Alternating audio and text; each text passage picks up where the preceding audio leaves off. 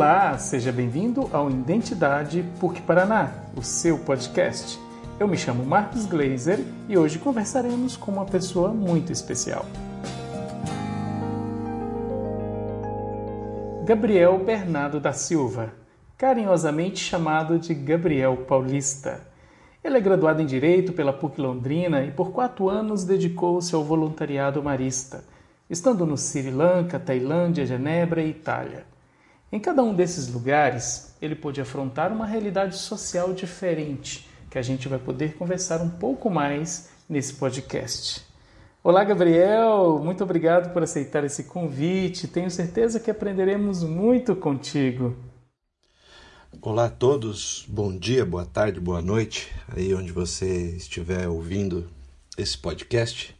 Eu que agradeço, eu que agradeço, Marcos, por, pelo convite é, Para mim é sempre uma alegria poder voltar aqui para PUC e me sentir, como sempre, me sentir em casa. Então, obrigado vocês pelo convite. Com certeza vai ser um papo muito legal. A solidariedade é um sentimento que melhor expressa o respeito pela dignidade humana. Essas são palavras de um dos maiores escritores do século XX, Franz Kafka. Acredito que através delas, dessa breve frase, conseguimos resumir um pouco do trabalho que o Gabriel Paulista se dedica ou se dedicou há tanto tempo, junto a um grupo de pessoas, a uma equipe que hoje é um grande exemplo para a humanidade e que nos inspira e nos enche de orgulho por ser marista. Bom, para iniciar, Gabriel, nos conte um pouco quem é o Gabriel Paulista. Puxa vida, começamos já pela pergunta mais difícil, hein? Quem sou eu? Dizem que a gente nunca é, mas a gente está, né? Daqui cinco anos você vai me perguntar isso, quem sou eu? Eu vou ter outras respostas. Talvez há sete meses atrás, pré-Covid, você me perguntasse a mesma coisa e eu com certeza te responderia outras coisas, né? a vida vai mudando, gente, mas eu sou pelos padrões das Nações Unidas, ainda estou dentro da faixa etária do jovem. é, sou muito curioso, sou muito, gosto muito de novidades. Sou, bom, sou nascido em São Paulo, nasci na cidade de Guarulhos e tenho muito orgulho de dizer que que, que sou da cidade de Guarulhos, que é muito conhecida pelo aeroporto e pelos mamonas assassinas. E sou natural de Guarulhos, morei alguns anos lá, parte da minha infância, e aí com no meio da minha adolescência me mudei para Londrina por questões familiares. E, e, minha adolescência barra juventude vivi por aqui. É, na sequência me, me, me formei na universidade, a gente vai poder falar um pouquinho sobre isso, e fui ter um pouco das experiências que a academia não podia me dar. Então, basicamente é esse meu percurso de vida que me traz até aqui esse podcast e posso me definir dessa forma, um, um inconstante curioso. Sempre gosto de estar conhecendo tudo de novidade que tem. Agora que já conhecemos um pouquinho sobre você, Gabriel, nos fale sobre a trajetória que teve enquanto estudante marista, o curso que optou, os caminhos que trilhou, as experiências que teve, ensino médio, a universidade. Pois é, é, como eu disse, eu nasci em São Paulo e quando eu mudei para Londrina, é, eu entrei no colégio marista, no ensino médio. Foi uma opção dos meus pais me colocar no colégio marista e e cara, foi foi assim, foi muito importante na minha vida ter ter tido contato com, com a pedagogia marista e com os valores e com o ensino né, marista, não só na, na escola, né, no ensino médio, como também depois da universidade. E, e durante o meu período de ensino médio, um dos, uma das coisas mais bacanas e que eu guardo com muito, com muito apreço é, foram as experiências de pastoral, de solidariedade que eu fiz parte. Então, eu pude participar de diversas missões solidárias, diversas atividades né, de, de voluntariado que a pastoral da escola, do colégio já me proporcionava. E isso, de uma certa forma, foi, foi moldando o meu caráter, foi moldando a minha visão de mundo, foi alargando um pouco o meu olhar, né, de adolescente, 15, 16 anos, muito preocupado com a roupa, com o estilo, com o cabelo, com é, a garota ou o garoto, né? E, e pouco a pouco é, é, essas experiências foram me, me fazendo enxergar um mundo que do alto dos meus 15, 16 anos eu não conseguia enxergar, né? É, e de uma certa forma também me foi demonstrando o quão privilegiado eu era, né? De poder ter coisas que para mim eram normais, né? Uma, um chuveiro quente, um, um prato de comida, um teto sobre a minha cabeça. Infelizmente, a gente vivia e ainda vive num país que essas coisas básicas são privilégios. E, e aquilo para um adolescente de 14, 15, 16 anos foi muito marcante. Eu falei assim, pera lá, mas é, se não é bom para todo se não é bom para todo mundo, não é bom para ninguém, né? Como é que eu posso me contentar em, em, em, em usufruir dessas coisas boas a partir do momento que eu sei que ali do lado de fora, a cinco minutos da minha casa, tem pessoas que estão é, passando por diversas necessidades muito sérias. Então, isso foi essas experiências do meu ensino médio na pastoral foram me, me moldando, foram me forjando e, e foram invadindo até as minhas escolhas profissionais. Então, eu decidi, e era bem nessa época que você decide o que fazer, vestibular, e tem toda aquela, aquela pressão daquele momento, e eu optei por fazer duas faculdades. Né? Conversei com os meus pais, meus pais naquele momento acharam meio estranho, e de fato é muito fora do comum, mas eu fiz ciências sociais e direito. Né? Encontrei no direito, com a parte dos direitos humanos, uma, uma ferramenta possível para poder transformar um pouco a, a, sociedade que eu via muito desigual e ainda vejo. É... É, e na universidade também, eu continuei com as minhas atividades, continuei como participante da pastoral, continuei é, participando de todas as atividades de voluntariado que tinham. E, e, e isso foi me alimentando cada vez mais. E a gente vai ficando insaciável, né? então, antes o que um fim de semana é, era uma, uma atividade de um fim de semana, virava viraram feriados, que viraram semanas e meses, e de repente eu estava voltando para casa depois das atividades da pastoral é, com um, um, sentimento dobrado. Ao mesmo tempo que eu voltava feliz, contente por tudo que a gente tinha feito, eu voltava insatisfeito. Falava, puta, mas eu podia ir além, né? Eu podia dar mais, eu podia entregar mais, eu podia fazer mais. E isso ficava muito na minha cabeça. Depois de participar de um evento é, no qual foi falado sobre a missão Adigentes, foi falado sobre o voluntariado internacional, aquela pulguinha ficou atrás da orelha. E eu estava bem no último ano da faculdade, eu estava no último semestre da PUC, já tinha terminado Ciências Sociais, e aí eu fiquei com aquela, com aquele, com aquela pulga atrás da orelha. Puxa vida, será que não é a hora? Né? Será que Será que não é a hora, agora que os ciclos estão se fechando, eu tenho que abrir mão de menos coisa? Né? Não preciso parar a faculdade, trancar a faculdade, sair do estágio, sair do emprego. Todos os, os ciclos estavam terminando e, invariavelmente, outros ciclos iam, iam começar. Né? Então, é, para mim, foi o, o momento exato para fazer uma para participar de uma atividade como essa. E como eu disse, né, eu não fui catapultado no meu voluntariado internacional, foram anos de, de voluntariados locais, estaduais, nacionais, e que de uma certa forma tudo foi confluindo e foi me preparando. É aquelas coisas, né? Você coloca o pé e Deus vem e coloca o chão, né? Então a gente nunca sabe para que para que, que Deus nos está nos preparando nas experiências que nós estamos vivendo. Lá na frente a gente vai olhar, a gente olha para trás e fala, ah, então foi por isso, foi por isso, foi por isso. Hoje em dia eu consigo enxergar esse quebra-cabeça um pouquinho mais organizado, mas foi mais ou menos esse o percurso, esse o caminho que me conduziu até essa primeira experiência de voluntariado internacional, no qual eu, eu estive na Ásia. Gabriel, então sua primeira experiência de voluntariado internacional foi na Ásia. E onde você esteve por lá? O que você fazia nesse momento? Então, é...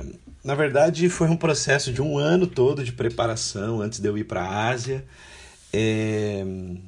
Desde o momento em que eu disse que estava disponível, é, o, até o momento de eu ir mesmo, entrar no avião e sair, foi mais ou menos um ano e pouco de preparação, de discernimento, de amadurecimento, é, de também um pouco assim de escolha para onde ir, onde eu seria mais útil.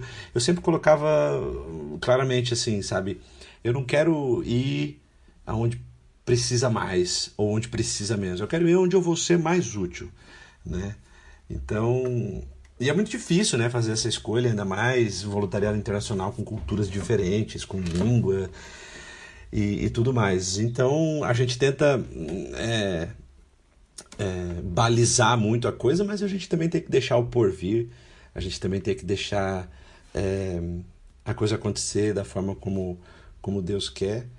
Então, foi um ano todo de preparação, 2013 inteiro, praticamente também de amadurecimento pessoal, de entrega, de despojamento, de desapego, né? Desapego à carreira, desapego à família, desapego a, pô, ao conforto, à, à própria vida e a, aos amigos, às experiências, muitas coisas que a gente tem que abrir mão, né?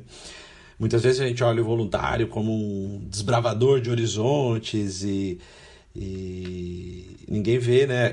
Como meu, meu pai sempre diz: todo mundo vê a pinga que você toma, mas ninguém vê o tombo que você leva. Ou seja, tiveram muitas coisas que eu tive que abrir mão para fazer parte dessas experiências, né?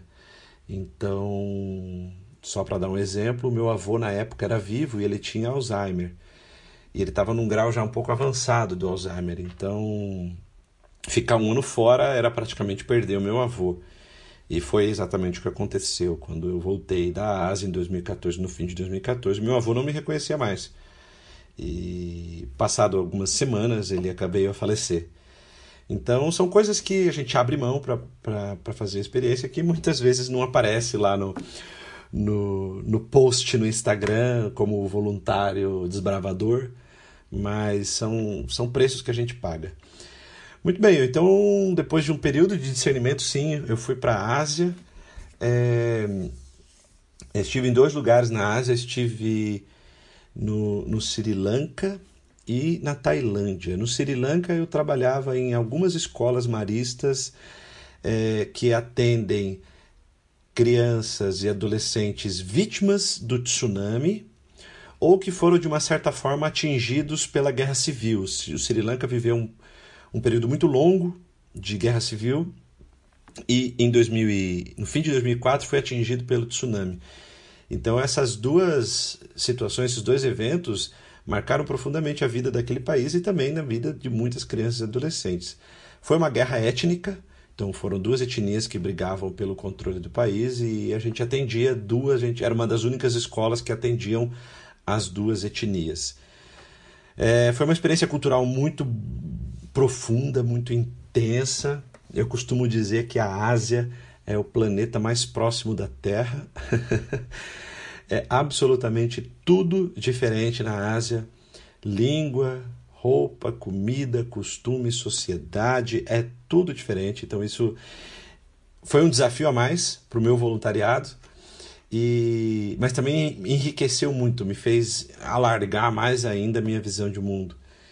É, trabalhava com, com essas crianças adolescentes vítimas desses dois eventos, dava aulas de inglês, é, atividades extracurriculares, mas o mais importante lá era estar presente, né? Alguém que estivesse lá por eles, é alguém que eles pudessem conversar, alguém que eles pudessem, sabe?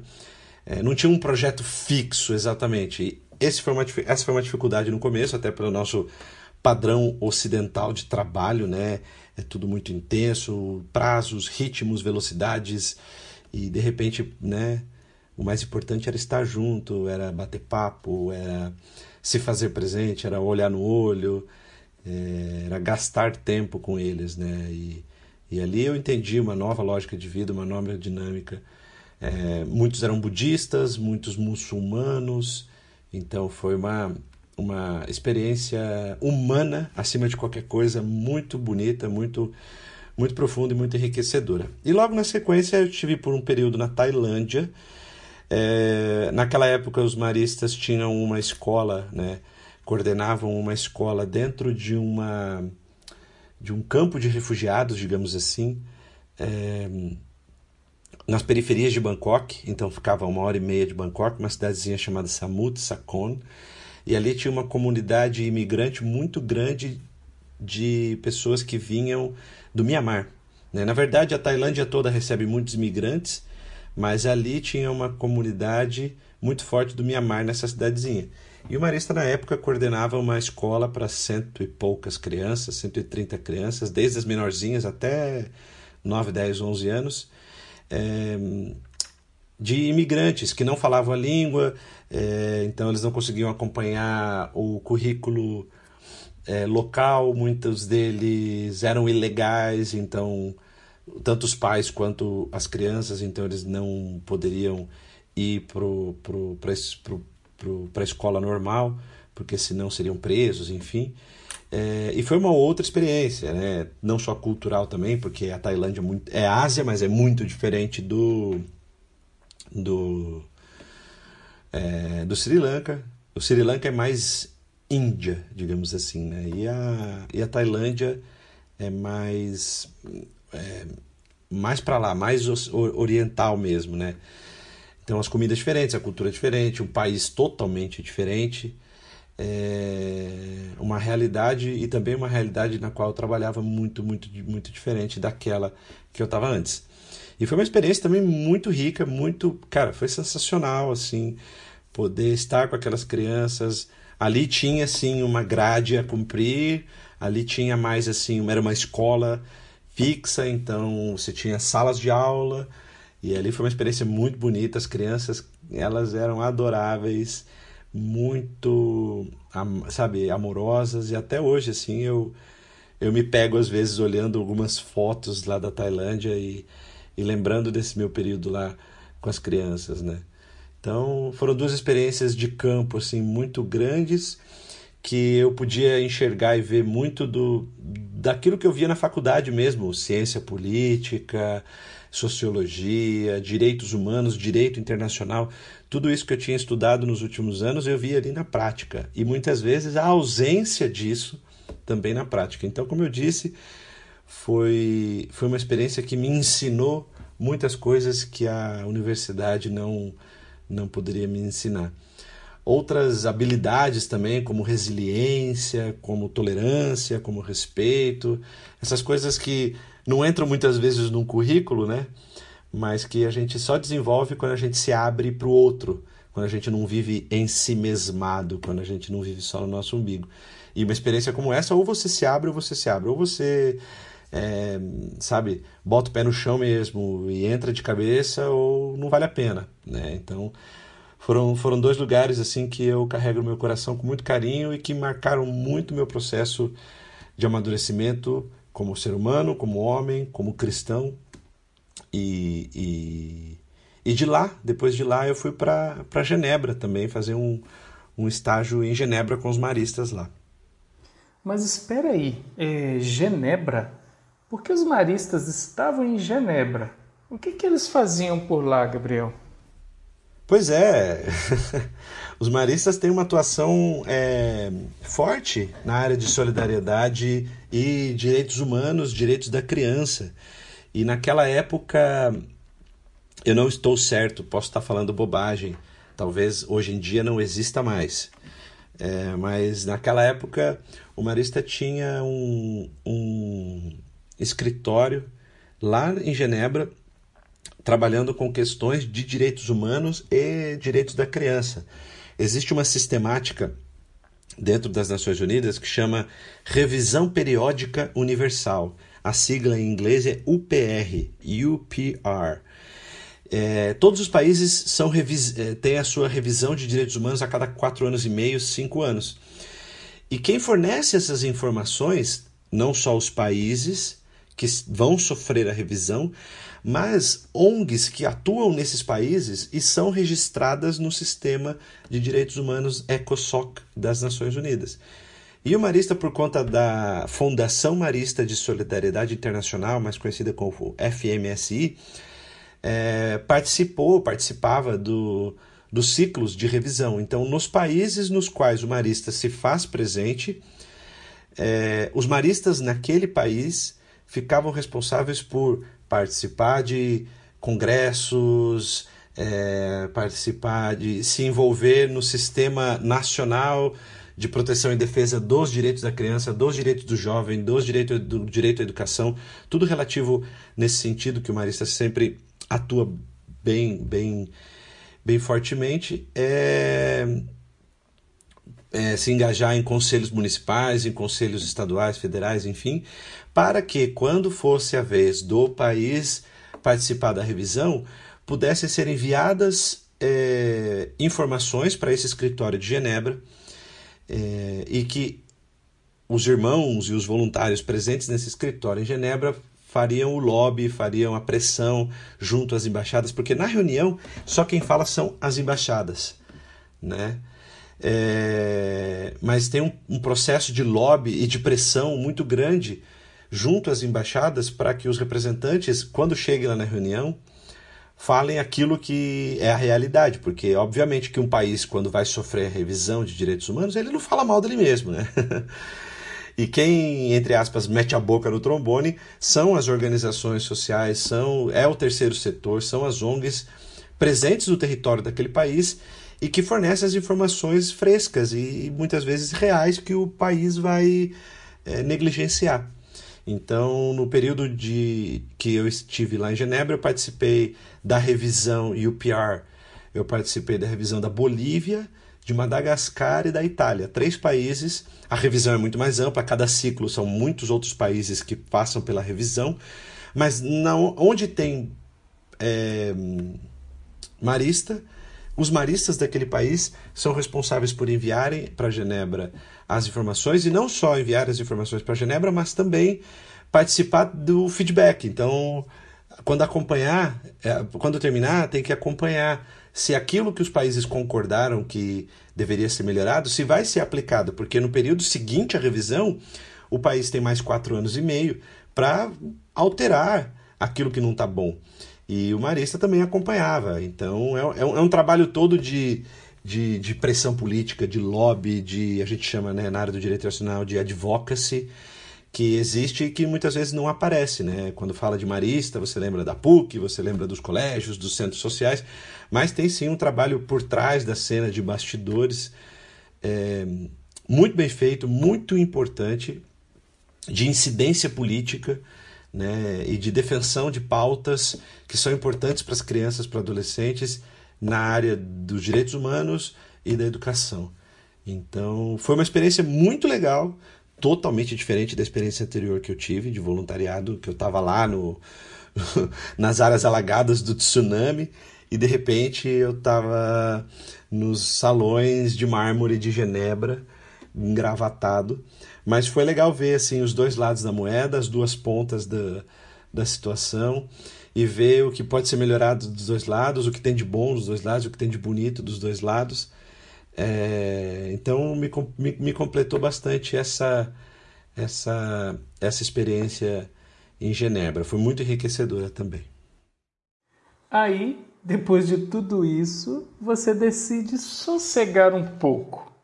Ou não? Nos fale sobre isso. Então, é, a ideia era essa, né? Eu voltei para o Brasil e aí, entre aspas, eu ia continuar a vida, né? Então eu ia retomar minha carreira, que eu tive que deixar um pouco em stand-by. É, voltar para um, os meus estudos. Eu sempre gostei muito da área de educação, então eu queria fazer um mestrado e, e ensino superior, enfim. E aí voltei para o Brasil, mas logo na sequência, pouco depois, é, aconteceu o convite para participar do projeto Lava Lá 200. Né? E aí eu fui para a Itália. o Instituto Marista celebrava 200 anos, então foi lançado o projeto Lava Lá 200. Em linhas gerais, para ser bem sucinto e não ficar muito longo, a ideia é a seguinte: São Marcelino Champagnat, nosso fundador, 200 anos atrás, estava na França, olhou para a realidade local dele ali e quis, de uma certa forma, fazer a diferença, falar: ah, não vou ficar de braços dados, não vou ficar de braço cruzado, vou fazer alguma coisa pelos outros aqui. Ok, beleza. E escolheu a área da educação para isso. Hoje em dia, 200 anos depois, com a obra toda que a gente tem já construída por ele, né, inspirada nele, se Marcelino fosse vivo hoje, aonde ele iria? Aonde ele estaria? Né? Quais os, os desafios que ele enfrentaria? Qual é o mundo de hoje, de 200 anos depois, que, que nós, esses novos marcelinos, temos que enfrentar? Quais são os novos os novos desafios que esse mundo apresenta. Então, o instituto como um todo assim mapeou alguns alguns novos lavalás, digamos assim, né, que lavalá onde tudo começou para Marcelino. E 200 anos depois, é, esse projeto lançou para o instituto um novo início, né? Como se Marcelino, se Marcelino fosse vivo, onde ele iria? Basicamente, em linhas gerais, a ideia do projeto era essa é, novas comunidades para um novo início. Então, não eram, eram lugares onde não existia algum projeto ou algum projeto que seria totalmente revitalizado e, e comunidades mistas entre irmãos e leigos, com o mesmo nível de responsabilidade e, e de, e de é, e para tocar o projeto, não só assim, os irmãos recebendo os voluntários leigos, não irmãos e leigos trabalhando junto. Isso foi muito bonito nesse projeto. Isso é muito bonito nesse projeto. É, depois de um período de formação, nós tivemos dois meses de formação, é, eu fui designado para ir para Itália. E, cara, foi um desafio, assim, né? Porque eu já estava esperando outro lugar, tipo Sri Lanka, um lugar mais né, exótico, sei lá. De repente, pô, Itália, né? Europa e, e né, sei lá, vou fazer missão. Até me bateu uma coisa assim, puxa, fazer missão na Europa, como assim? E aí, quando eu comecei a entender o porquê da Itália, é... ali sim, aí sim eu, eu, eu compreendi mais ainda essa questão do novo começo. Como você sabe, Marcos, e pode ter visto já também, é... na Itália, ali no Mediterrâneo, no sul da Itália, tem um sério problema de refugiados, né? Há anos que as pessoas estão fugindo da África subsaariana, das, da, da, do Oriente Médio e até mesmo da, da Ásia, e elas se, se arriscam no Mediterrâneo para tentar salvar a própria vida. Essas pessoas estão fugindo de perseguições religiosas, perseguições políticas, guerra, fome, miséria, enfim, diversos motivos que fazem com que essas pessoas fujam.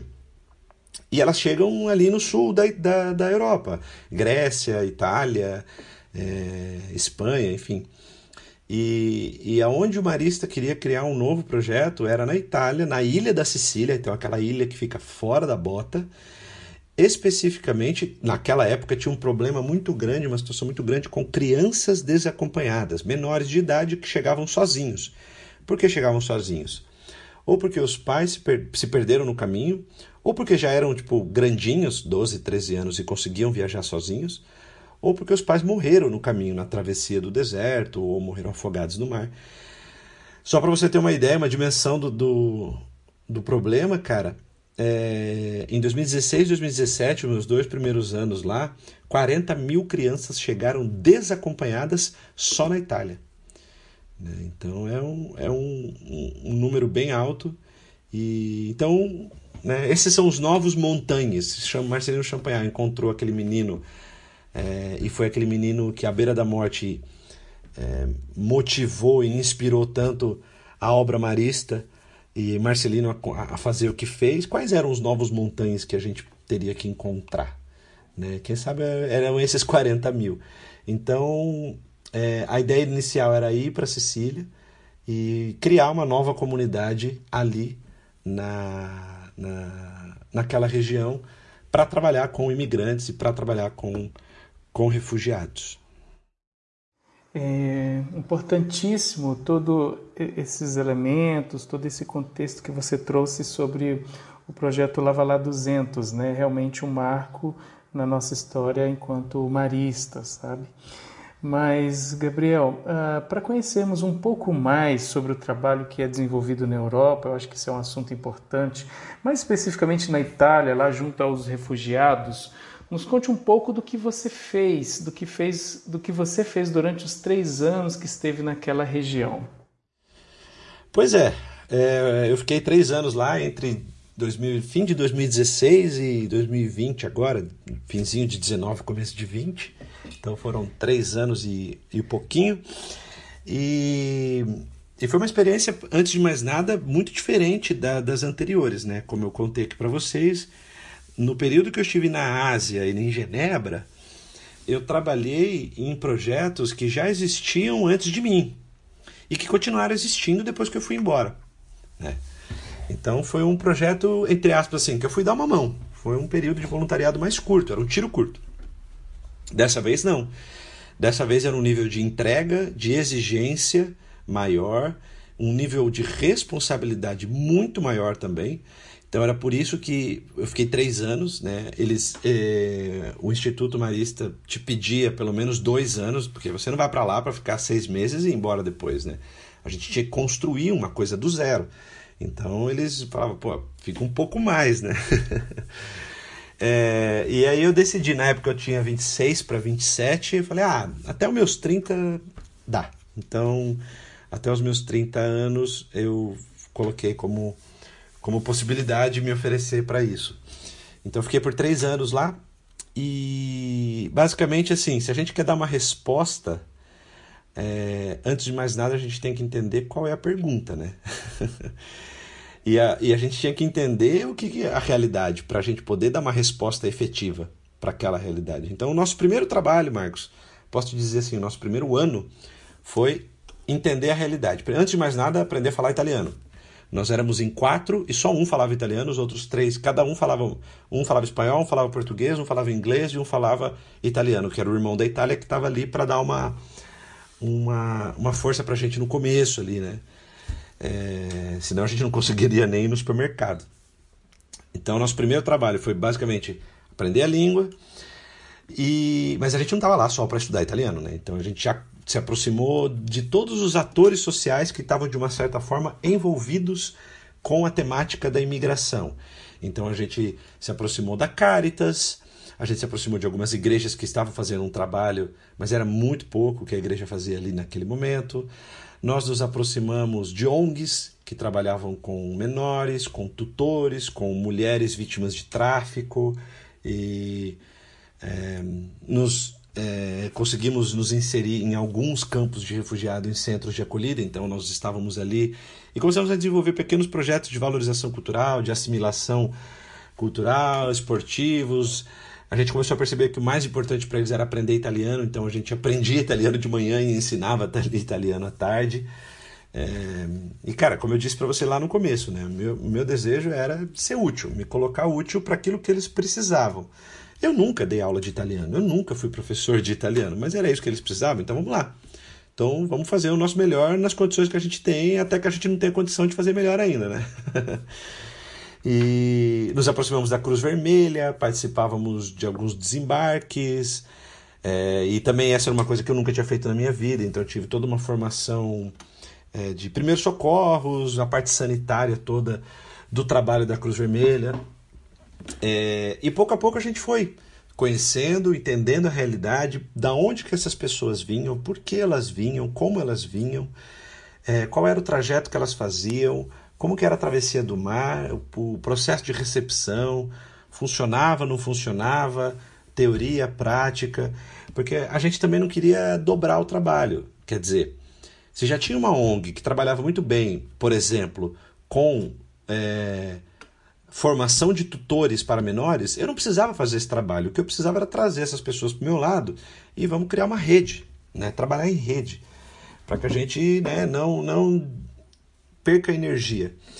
E a gente começou a entender que basicamente é o seguinte: auxílio é, emergencial existia e existe. Depois que chega do porto, a pessoa tem um, uma cama, tem um teto, tem um médico e tem uma comida.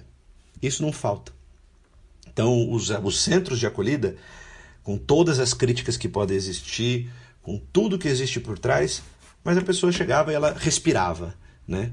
Ela minimamente conseguia sentir que ó, agora não estou mais em perigo, é, eu vou conseguir dormir e acordar amanhã e tomar um banho. Basicamente isso. Então, aquele primeiro, a primeira ajuda tinha. O que a gente começou a perceber depois de um ano de trabalho é e o passo seguinte, e, e o depois, e a inserção social, né? E o ensinar a língua, e o ensinar uma profissão, e o fazer os documentos, e o. Entendeu? Né? Como fazer com que aquela pessoa seja parte do tecido social na qual ela estava inserida naquele momento. Né? E o advogado para ajudar nos pedidos de proteção internacional e proteção humanitária. Então a gente começou a perceber essa lacuna, ficava esse buraco entre a chegada, a ida para o centro de acolhida e a inserção realmente acontecendo. Ficava esse meio. E não tinha ninguém que oferecia esses serviços, digamos assim. Não tinha nada que auxiliasse. A pessoa tinha que ser um super-homem. né? É, não, vai lá, arranja um emprego. Não, vai lá, consegue seus documentos. Porra, mas você não fala nem a língua do lugar. Né? E, e quanto mais. É, quanto menos adulto, quanto mais criança, quanto mais adolescente, mais dificuldade tinha nesse processo. Então a gente começou a perceber que era essa lacuna que a gente tinha que entrar. Depois de muita dificuldade no segundo ano, é, editais, é, sabe, financiamentos, projeto, obra, não sei o que, nós abrimos um, um centro social diurno, então não era um centro de acolhida, as pessoas não dormiam, a gente não tinha essa autorização, mas era um centro social que tinha como objetivo oferecer serviços que fossem úteis aos imigrantes e refugiados para a integração, certo?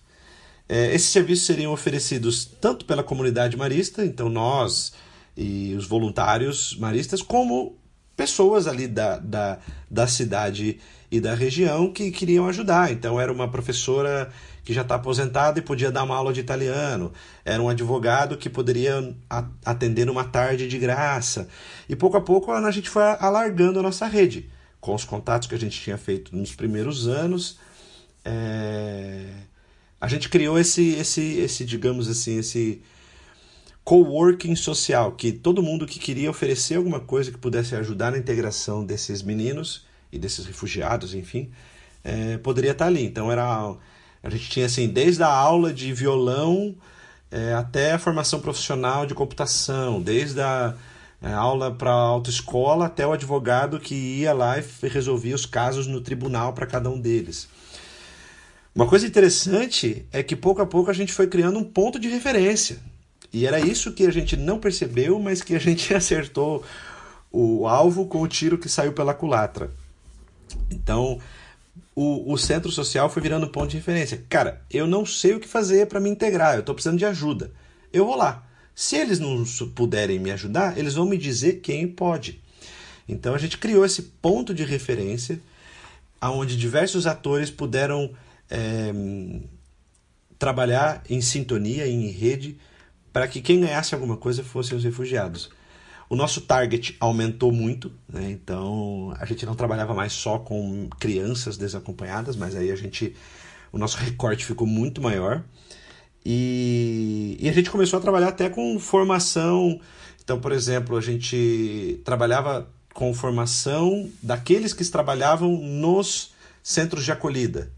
Ou a gente fez parcerias, por exemplo, com escolas públicas para que o italiano que fosse ensinado no nosso centro de no nosso centro social fosse reconhecido com diploma é, público italiano. E isso seria bom também para a questão de, do tribunal para comprovar que eles estão se esforçando para se integrar. Então só um trabalho em rede no qual você tem no mesmo espaço é, e na mesma rede de contato, diversos atores, cada um no seu quadrado, digamos assim, mas todo mundo trabalhando junto com a sua expertise, é, fez com que o centro social nascesse e agora ele já está aí com um ano e meio, indo para o segundo ano, e, está e tá indo muito bem. Eu já não estou mais lá, já não participo diretamente, mas foi um, um sonho que a gente foi vendo crescer, e assim, digo sem falsa modéstia, a gente acertou na mira, porque era exatamente aquilo que faltava: um espaço que os refugiados e imigrantes se sentissem acolhidos, que os centros de, de acolhida e os campos pudessem enviar as pessoas para que elas tivessem as suas formações para poder se integrar devidamente, porque nem eles tinham nem dinheiro para fazer isso, porque eles recebem do governo para dar aquilo que eles fazem. E que a, a sociedade italiana tivesse, a, a sociedade daquela cidade, pudesse também oferecer os seus serviços e trocar um pouco de, de solidariedade e humanidade. Então, cara, foi muito legal, vivi várias experiências muito bacanas, assim, é, de festas interculturais entre italianos e imigrantes. A gente começou a trabalhar muito também com imigrantes de segunda geração, então, os imigrantes que já tinham chego ali 10 anos atrás, mas os filhos ainda viviam dentro, falando a própria língua, não interagiam muito e ali no centro social elas começaram, as crianças começaram a interagir com outros italianos. Então foi, foi um, assim, foi um, um, um projeto muito legal que ainda está funcionando. Depois pode entrar. O nome do centro social é Ciao, que é oi em italiano, né?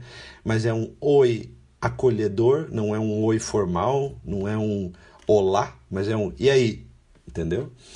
Então a acolhida já está no próprio nome. E, e é isso. Foi um, um projeto muito legal que está funcionando ainda, que está lá.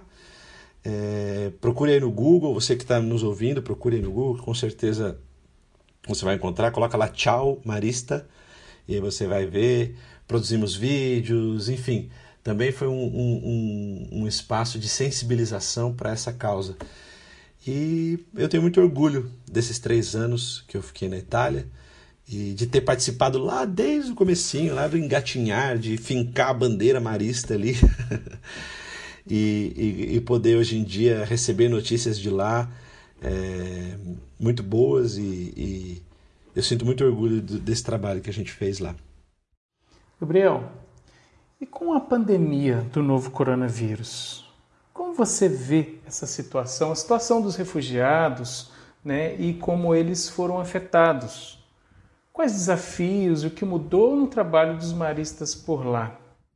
Ah, com certeza mudou, né? Com certeza afetou. É... Eu, eu vejo o coronavírus de duas formas. Primeiro, essa crise pandêmica que a gente está vivendo ainda hoje, nós ainda estamos vivendo. Você aí no futuro que vai nos ouvir, pode ser que isso já tenha acabado e venha nos contar. Se você ouvir lá no futuro, fala assim, porra, Gabriel, você nem imagina como acabou.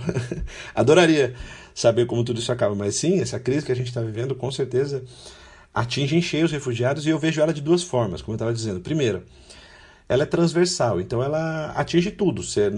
no futuro a gente vai falar sobre mercado de trabalho, a gente vai falar mercado de trabalho e pandemia. A gente vai falar sobre relações familiares, relações familiares e pandemia. Nada é, vai sair ileso disso. E, obviamente, né, a questão dos refugiados também, ainda que limitadamente agora eles não consigam se movimentar, mas muitas coisas já os atingiam antes que também faziam com que eles não se movimentassem e eles continuavam se movimentando. Então não é o coronavírus que vai fazer com que a crise é, migratória não, não, não continue, infelizmente, né? E, e, a segunda forma como eu vejo o, o coronavírus é uma, uma grande lupa, né? uma grande lente de aumento a gente normalizou muita coisa, né? A gente normalizou muitas desigualdades na sociedade. E agora o coronavírus vem esfregar na nossa cara isso, entendeu? É, e vem mostrar que a gente fala de isolamento social num país que as pessoas não tem nem água encanada para lavar a mão. Como é que você vai falar de álcool em gel, entendeu? É, a gente fala de isolamento social, a mulher fala, a pessoa fala, poxa vida, eu, se eu me isolar não tenho o que comer. Então, e obviamente para os refugiados atinge em cheio também, porque é mais uma das desigualdades que a gente naturalizou. A gente naturalizou ver barcos cruzando o Mediterrâneo. A gente naturalizou ver imigrantes cruzando a fronteira México-Estados Unidos. É, a gente naturalizou tudo isso. Então, nesse processo de desnaturalizar, a gente tem que inserir também essa, essa crise migratória, essa crise de refugiados né, e, e imigrantes. E quando a gente fala muito sobre ah, o novo normal, né, eu quero voltar à normalidade, eu digo sempre: não, eu não quero voltar à normalidade, porque aquela normalidade não servia. Não serve. Serve para quem? né, você quer voltar a, a ter, como eu disse, 40 mil crianças chegando sozinha em um ano? é, porque os pais morreram no mar tentando salvar a própria vida. Pera lá, eu não quero isso aí. Então a gente não tem que voltar para a normalidade, a gente tem que construir uma nova normalidade a partir de tudo isso que o coronavírus está fazendo a gente enxergar. O trabalho dos maristas lá ficou um pouco prejudicado, porque o centro social, assim como todas as escolas e tudo, foi fechado.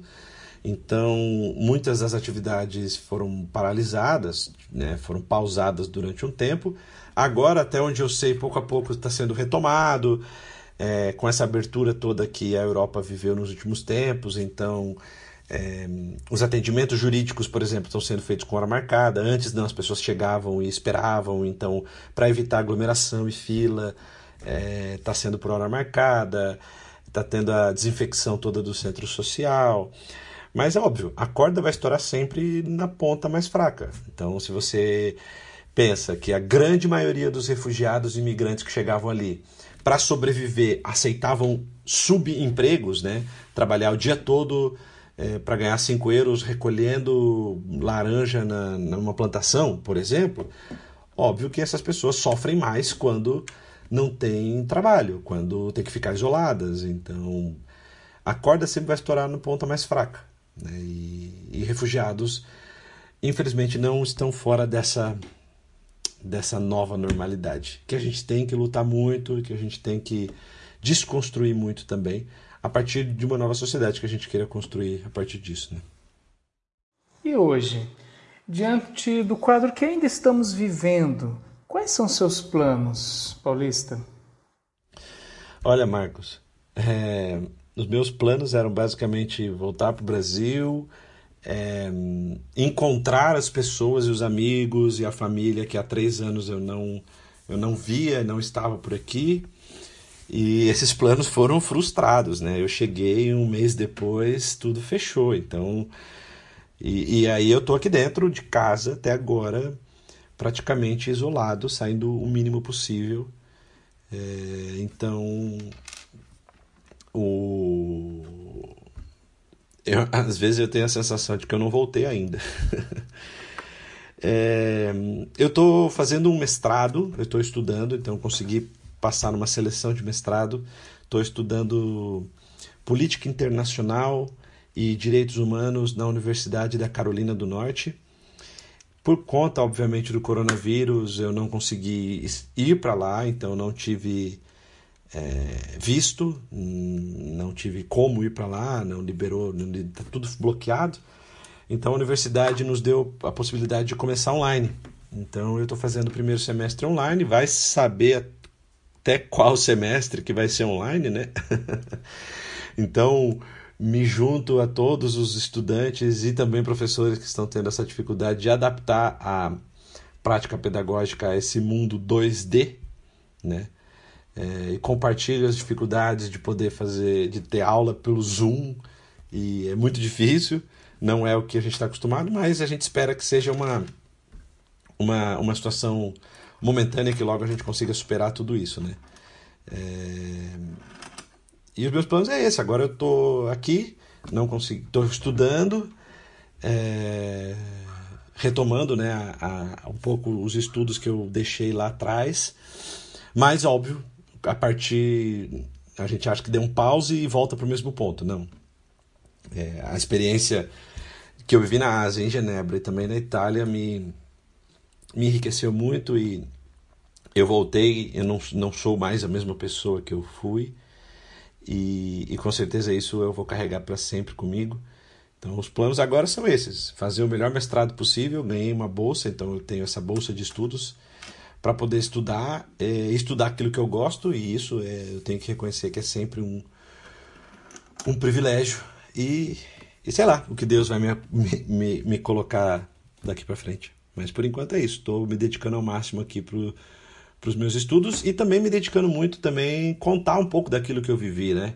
Falar um pouco assim como eu estou falando com vocês aqui nesse podcast, é, participei de, uma, de algumas conferências, algumas aulas em algumas universidades, enfim, estou sempre aberto, disponível a esses convites, porque é, a gente tem que passar para frente, sabe? É, sensibilizar de alguma forma.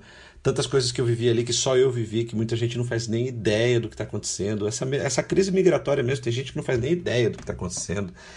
É, vê lá um, uma imagem de um barco cruzando o Mediterrâneo, mas não faz ideia de onde as pessoas vêm, por que são. E, e, parece algo muito distante, mas assim, a gente tem refugiados perto de nós. Nós temos crises migratórias aqui na América. São venezuelanos, são haitianos, são pessoas que estão fugindo para cá também. Então não é algo muito distante de nós. E também assim, né? Quem de nós não tem um, um imigrante, um refugiado na família? né? que não tem ali um pezinho nosso fora do Brasil, que é um, um imigrante, é, um avô, um bisavô, um tatravô. Então, é como eu sempre digo: o refugiado não é o outro, o refugiado somos todos. Né? E, e é isso que eu estou fazendo agora, me dedicando a comunicar um pouco daquilo que eu vivi, é, respirando um pouco também, né? É, comendo um pouco de arroz e feijão.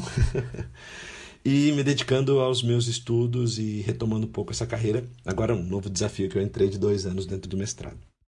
Gabriel, é, o bate-papo está muito legal, assim, é, ouvir toda essa, essa história de vida, essa experiência que você nos traz é muito interessante. E para já caminharmos né, para o final do, do, do nosso bate-papo, eu queria te perguntar quais os conselhos você daria aos jovens e todos aqueles que neste momento assim sentem uma é, sentem que uma sementinha de desejo está nascendo no coração no sentido de empreender um trabalho focado no voluntariado, na solidariedade, assim como você fez. Olha, essa é uma pergunta que sempre me fazem quando falo sobre voluntariado. É...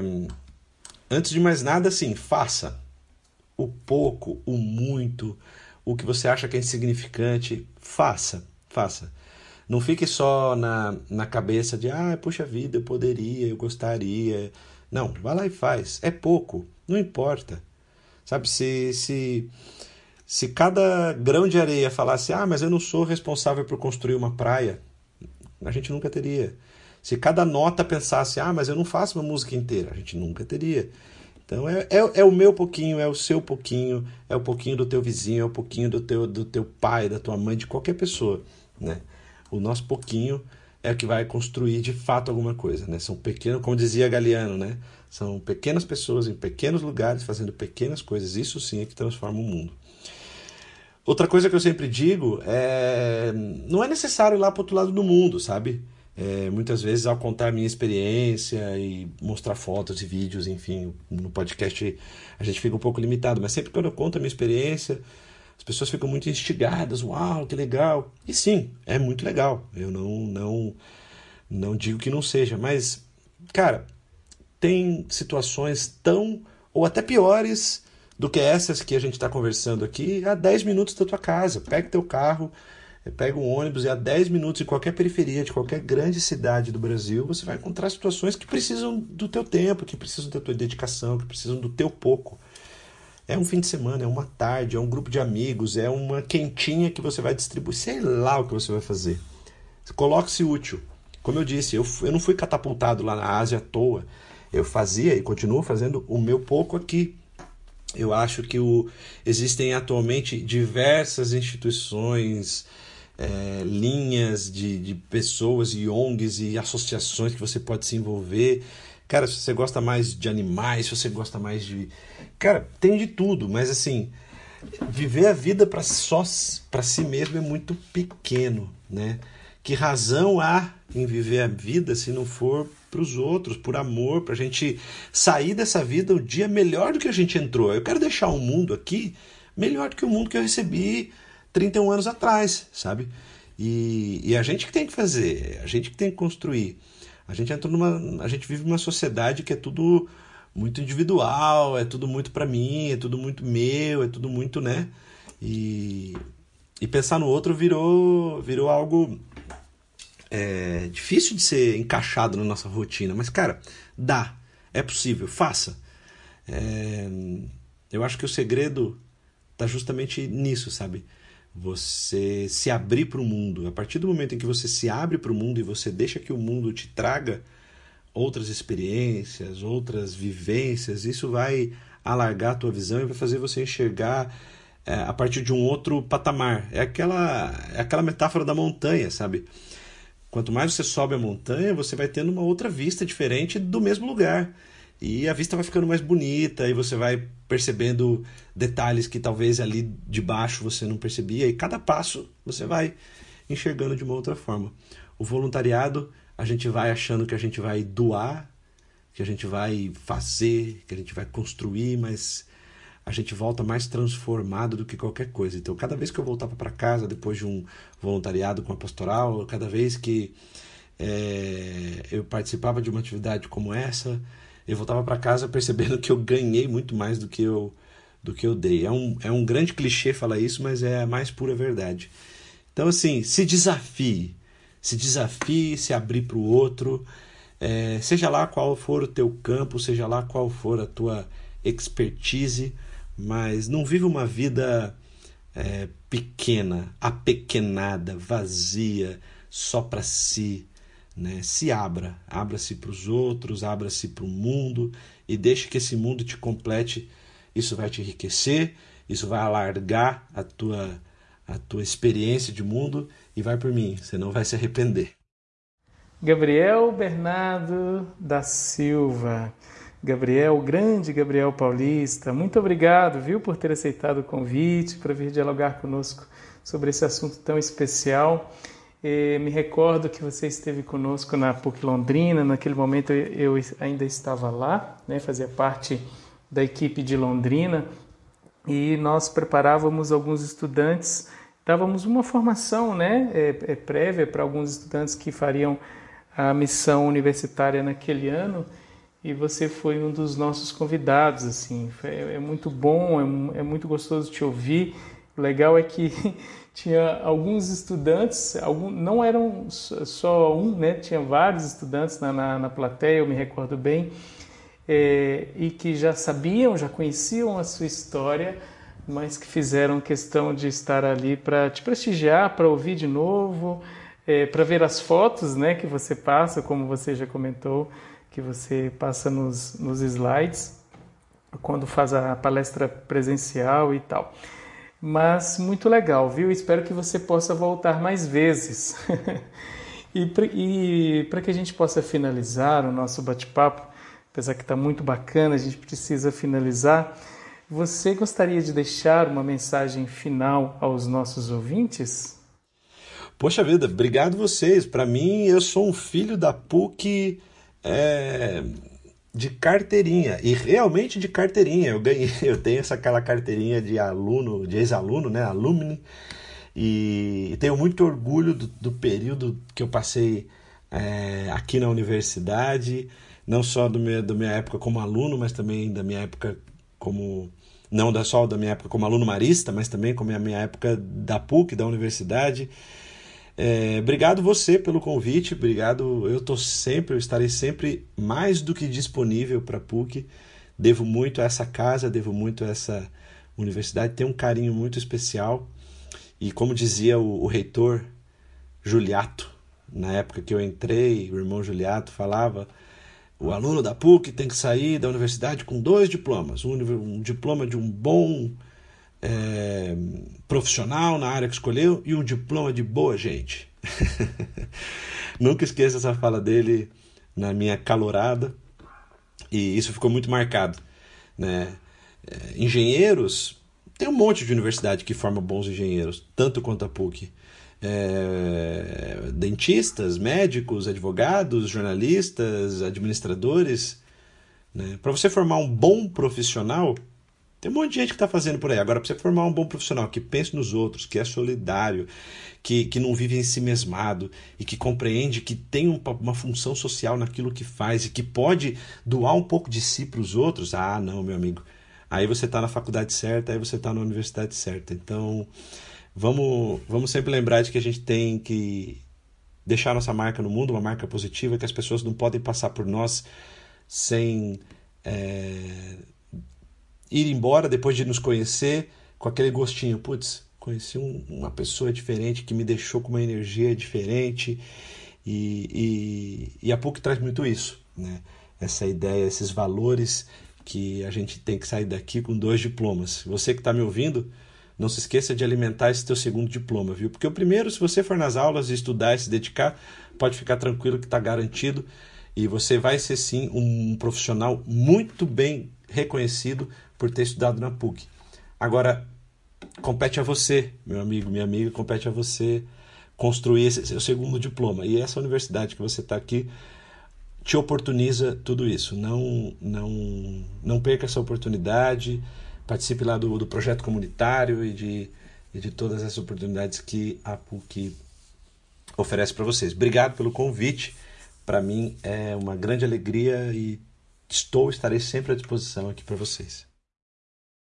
Bom, deixo aqui, para concluirmos com chave de ouro, uma citação, desta vez da grande eterna missionária da caridade, Madre Teresa de Calcutá. Abre aspas. O fruto do silêncio é a oração. O fruto da oração é a fé. O fruto da fé é o amor. O fruto do amor é o serviço. O fruto do serviço é a paz. Fecha aspas. Obrigado também a todos vocês que nos acompanharam. Em nosso site há muitos conteúdos de alta qualidade e novos também serão disponibilizados em breve. Não deixe de nos visitar. Até a próxima!